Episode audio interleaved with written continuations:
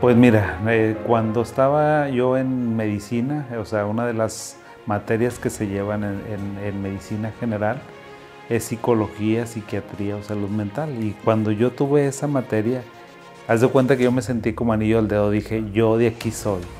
O sea, es una materia que se me hacía muy fácil, muy sencilla, me gustaba muchísimo, o sea, yo descubrí que eso a mí me gustaba, me gustaba, lo podía entender, saqué excelentes calificaciones y sin estudiar. Entonces dije, creo que esto es lo que tengo que hacer. Y así fue como me fui. Aún y que fíjate, mi papá decía, mijito, tanto tiempo que estás estudiando, tanto que me, que me costaste y vas a terminar como psiquiatra. Y yo, pues bueno, pues en eso terminé. Y no me arrepiento. Pues mira, yo terminé, yo empecé a estudiar psiquiatría en 1993. Este, entonces terminé mi residencia y desde 1996 ya estoy, ya soy profesionista, soy psiquiatra y échale cuentas 20, 96, 2006, 2016, pues como 24, 25 años, o sea, yo creo que ya tengo mucho tiempo, ya tengo una generación encima de mí, qué bárbaro. Un cuarto de siglo. Un cuarto de siglo ya. Ay, Dios santo, es demasiado. bueno, mira, yo creo que la salud mental, Eduardo, está en todas partes del mundo. En todo lo que tú hagas, por ejemplo, si alguien tiene un problema de pareja, si alguien tiene un problema académico que me esté tronando una materia, si alguien tiene una relación de pareja que está muy mal, si alguien no se siente a gusto consigo mismo, consigo misma, ahí es donde está la salud mental. O sea, la salud mental es una herramienta extraordinaria que tenemos el ser humano que inventó Freud. Bueno, no la inventó Freud, Freud creo que la aglutinó, la, la, la juntó pero bueno, creo que es una ciencia que nos ayuda mucho a que la persona se encuentre a él o a ella misma. Porque mira, a veces en la vida andamos así, andamos jalando y jalando y jalando y jalando y no nos damos tiempo para nosotros, para pensar lo que somos, quiénes somos, lo que queremos, lo que nos gusta. Y entonces ir a platicar con un psicólogo, con un psiquiatra, es lo mejor que puede haber. O sea, yo te aseguro que un paciente que ha estado en tratamiento, si tú hablas con alguien que ha estado en terapia, que ha tenido eh, tratamiento farmacológico, lo que tú quieras, te va a decir sin lugar a dudas de que eso le cambió la vida, que es otra persona después de ir a tratamiento. Entonces, los que no crean en la terapia, yo los invito a que vengan. Es más, fíjate que a veces a mis estudiantes les digo, oye, cuando empezamos el, semestre, les pregunto, ¿quién está, en, quién, está en terapia, chavos? ¿O quién ha recibido tratamiento? Cuando yo empecé a dar clase hace como unos 15 años, era rarísimo el que iba y no te decían porque les daba vergüenza. Y ahora me he dado cuenta de que no, ya somos más accesibles y los muchachos ya van a terapia. O sea, yo creo que como un 20, 30% de los muchachos van a terapia. Le digo, qué bueno, síguele. Y en otras ocasiones le digo, ¿sabes qué? El que vaya a terapia, ¿sí? Y que vaya durante este semestre y me diga que no le gustó, que no le sirvió, y que gastó dinero, yo se lo voy a reembolsar. Y hasta ahorita no he pagado ni uno. Me he quedado con toda mi lana. ¿Por qué? Porque, pues, o sea, es una chulada. Ir a tratamiento, Eduardo, es lo mejor que te puedas encontrar, aún para los asépticos. O sea, yo reto a los escépticos que vengan a visitarme, que vengan a platicar conmigo y platicamos muy a gusto. O sea, ahora, no es como que las personas que vienen conmigo es porque están locos, porque a veces me dicen, no, ¿sabes qué? Es que si voy contigo dicen que estoy loco. Le digo, no te creas, los locos andan afuera, los que están aquí conmigo son la persona que está cuerda, que se da cuenta, tiene conciencia de su existencia y sabe que algo tal vez no está como él o ella quisiera.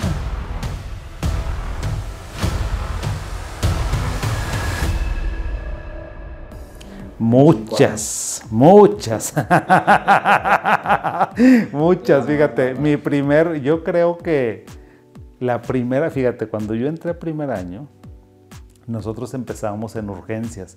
Empezamos con los pacientes hospitalizados, los más graves, no sé por qué a los R1, a los que tenemos poquitos y nombre. Y luego me llegó, yo estoy chaparro, estoy chaparrito. Me llegó un peladononón como de 1,90, psicótico, agresivo, a todo lo que da y, los cuartitos que tenemos normalmente son pequeñitos. Hijo, eso yo tenía un miedo. Y luego la primera guardia que me tocó fue, nosotros pues tenemos que dormir en el área de hospitalización, o sea, los residentes tenemos nuestras habitaciones, pero tenemos que estar ahí en la sala para cualquier urgencia, porque se llama cuidados intensivos, entonces ahí estamos.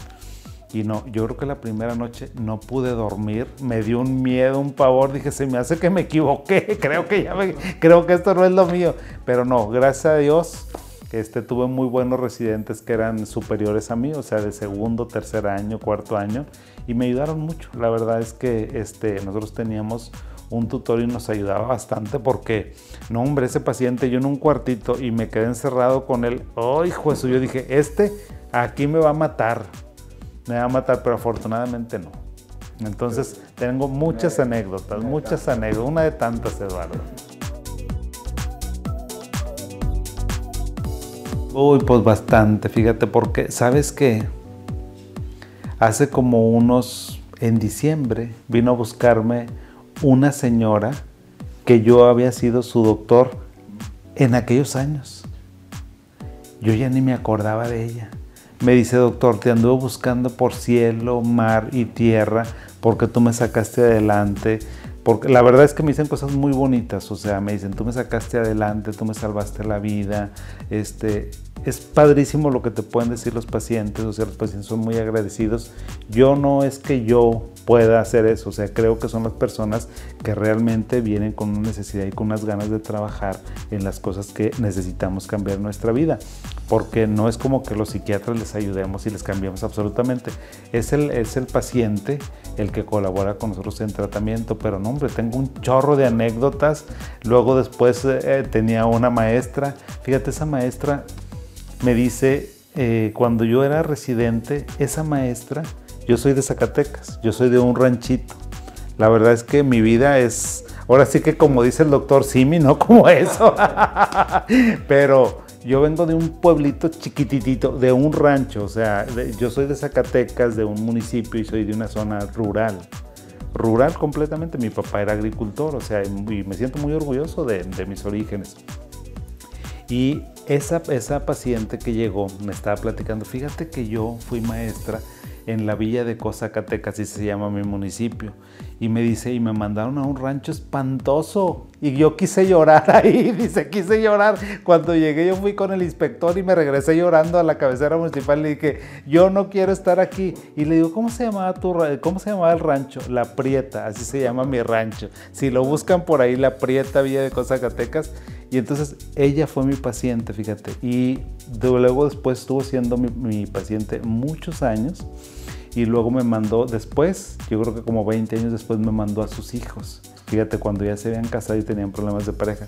Entonces ahorita estoy atendiendo a los hijos de los que fueron mis primeros pacientes o a los nietos a lo mejor de, de mis primeros pacientes.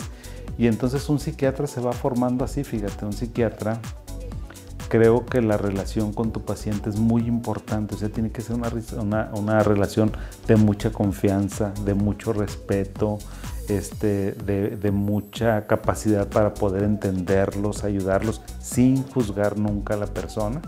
Y entonces eso te va haciendo de tu cartera de clientes, o sea, realmente yo tengo clientes de toda la vida.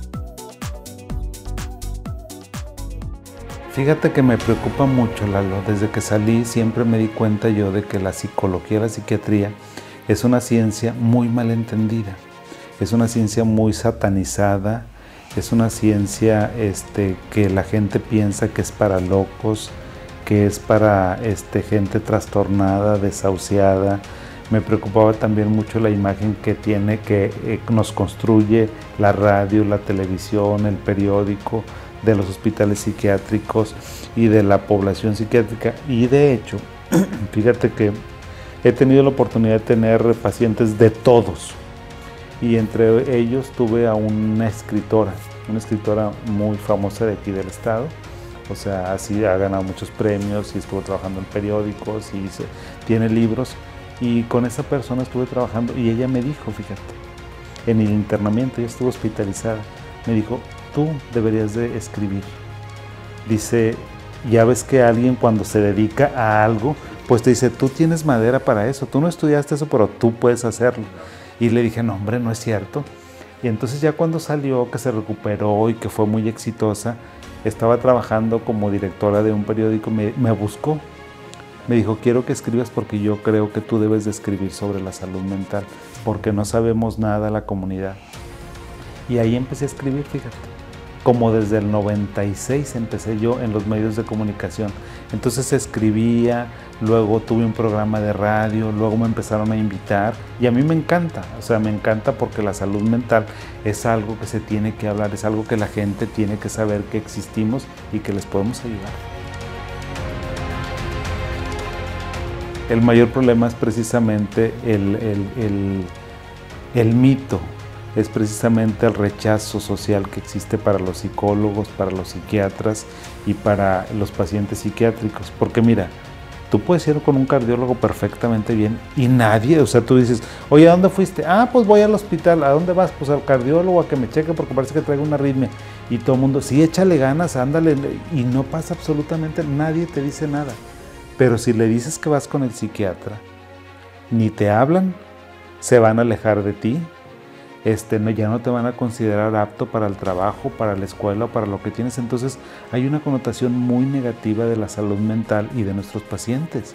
Y entonces yo creo que esa ha sido una experiencia con la cual pues me he enfrentado mucho, he tenido que luchar mucho y yo creo que yo invitaría a toda la comunidad de, psicólogos, de psiquiatras, también las comunidades de personas ahora que se unen mucho a través de las redes sociales, pues a que hablemos, a que salgamos a, decir las bondades de nuestra profesión, porque las tenemos. Sí, pues de hecho así nos dicen, o sea, ya cuando tienen confianza con nosotros me dicen, oye, loquero, ¿y yo qué onda? Un grupo de amigos me dice loquero, o sea, no me dice, me decían, me dicen doc o me dicen loquero, ¿qué onda loquero?